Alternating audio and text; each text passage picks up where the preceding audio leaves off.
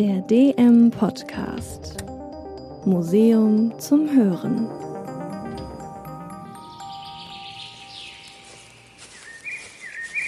Eying, 25 Kilometer südlich von München, am 5. Mai 2017. Nach Feierabend gehen der damals 36-jährige Lagerist Volker Schranner und der 23-jährige Zimmerer Max Schöps gemeinsam durch den Wald. Sie machen das einmal pro Woche. Hier waren sie schon öfter. Sie gehen sondeln, wie sie es nennen. Im Abstand von ein bis 200 Metern durchkämmen sie den Wald. Plötzlich schlägt Schranners Metalldetektor an. Eisen. Nichts Ungewöhnliches. Trotzdem ruft der Schöps zu sich. Sie holen ihren Klappspatten heraus und fangen an zu graben. Dabei wechseln sie sich ab. In 40 Zentimetern Tiefe stoßen sie auf etwas Hartes. Wie so oft geht ihnen auch jetzt der Puls hoch. Als sie das Teil bergen und vom Schmutz befreien, dann die Enttäuschung. Es sieht aus wie eine verrostete Feldschreibmaschine der Wehrmacht. Davon hat Max Schöps schon zwei Stück. Weil sich Schranner aber lieber für Münzen und ältere Funde interessiert, ist es Schöps, der das Teil trotzdem mit nach Hause nimmt.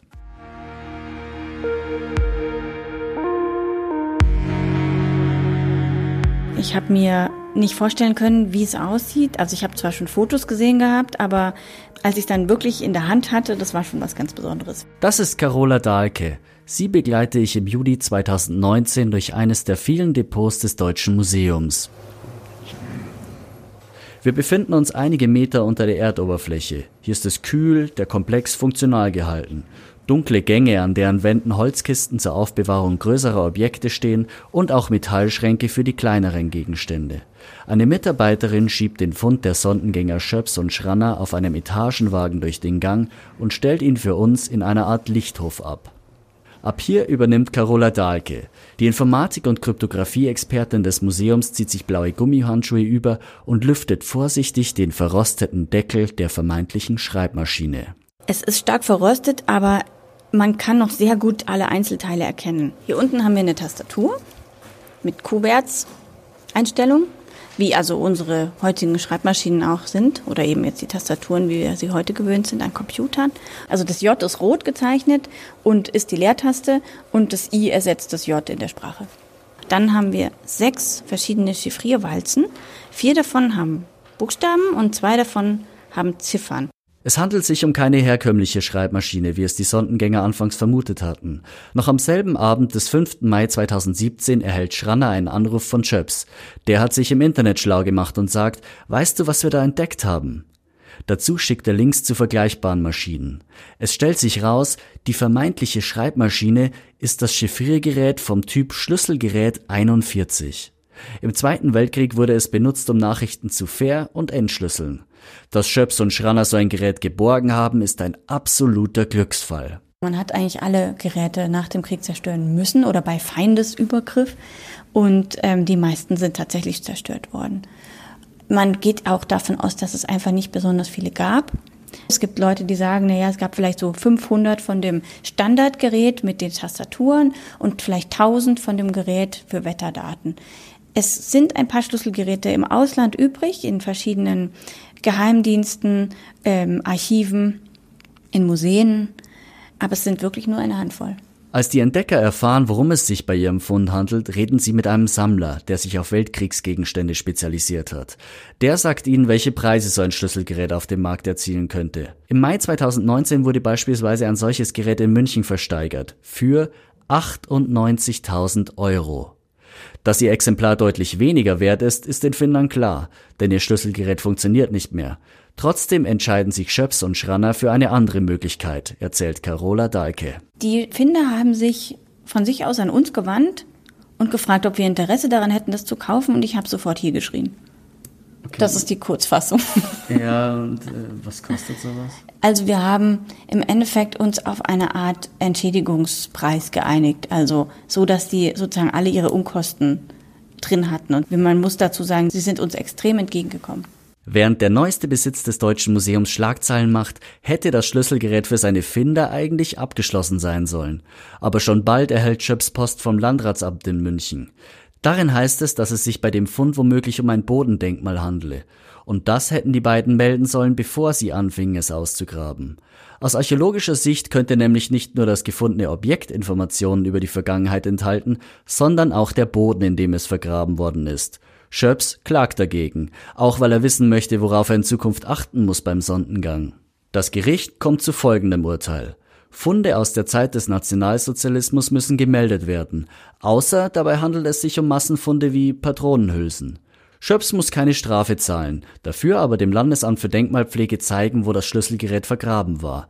Denn es wurde noch kurz vor Kriegsende 1944 hergestellt und sollte eigentlich die Enigma ablösen. Es ist aber nicht mehr dazu gekommen, weil bis die Schlüsselgeräte in dieser ähm, Massenzahl hergestellt worden waren, war es so, dass nicht mehr genug Leichtmetall vorhanden war für die Fabrik.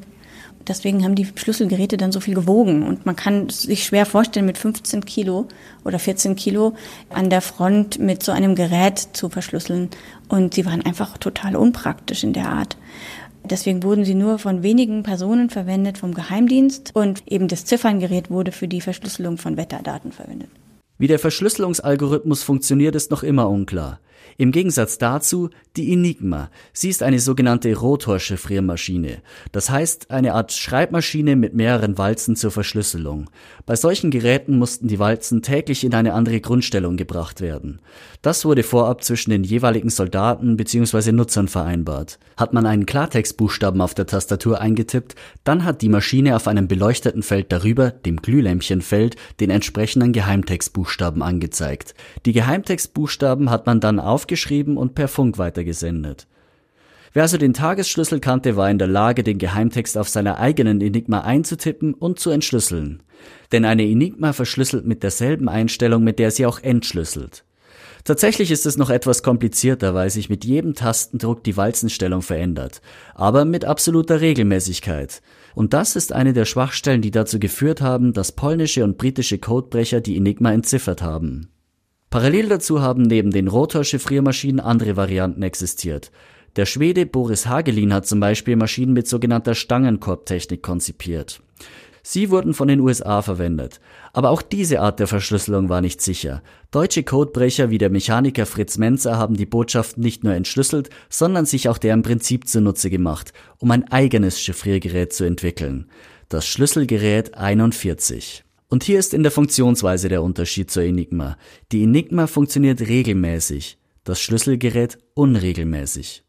Carola Dahlke hofft darauf, dass der Algorithmus bald vollständig verstanden und veröffentlicht wird.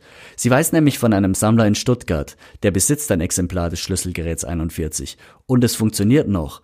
Mit diesem Wissen kann die Kryptographie-Expertin die Maschine dann besser in ihre Entwicklungsgeschichte einordnen, bei der es bislang einige Ungereimtheiten gibt. Und dass dann auch klar ist, was hat Hagelin erfunden, was hat Fritz Menzer erfunden und was hat danach wieder Hagelin hinzugefügt. Denn die Maschine, die reiht sich so ein bisschen ein und wurde in Hagelins Aufzeichnungen als seine eigene Maschine äh, mittendrin genannt, was nicht wahr ist. Aber ich würde gern die Wahrheit wissen und ich glaube, viele Leute, die sich damit auskennen, würden sie auch gern wissen.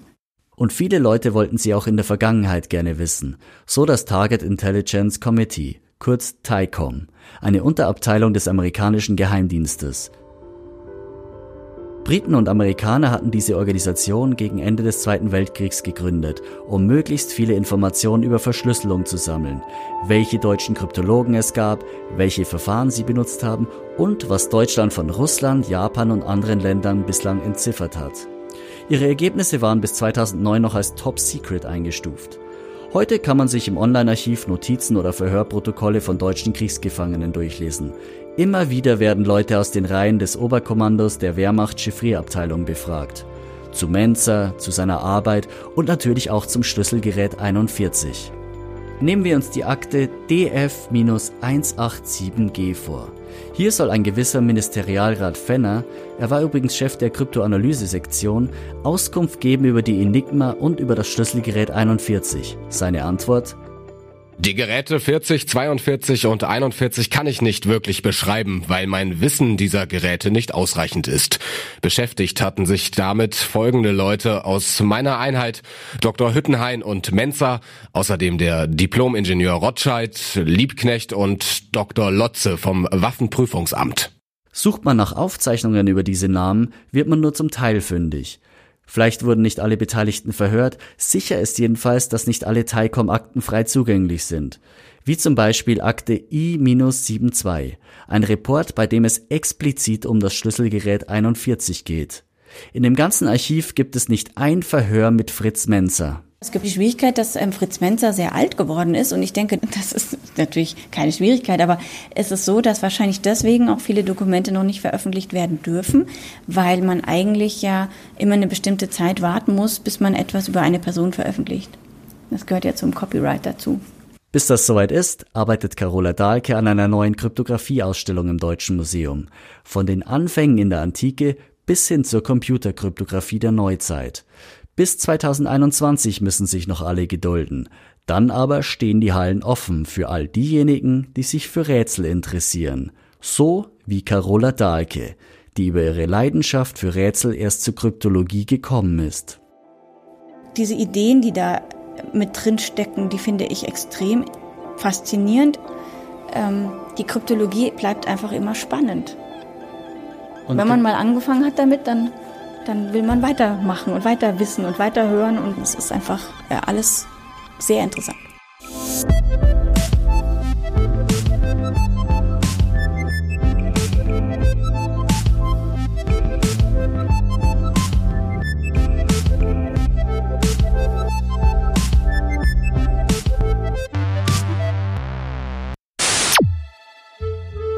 Eine Lücke, die gefüllt werden muss, kriegerische Kunden und Erfolg postmortem. Die nächste Episode des DM Podcasts zeichnet die Geschichte des Saxophons nach. Der Historiker Martin Rempe und der Musikwissenschaftler Christian Breternitz begeben sich zurück zur Geburtsstunde des Instruments.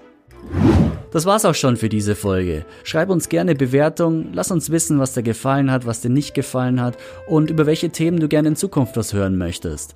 Und wenn dir der Podcast gefallen hat, dann abonnieren doch. Ich sag ciao und bis zum nächsten Mal.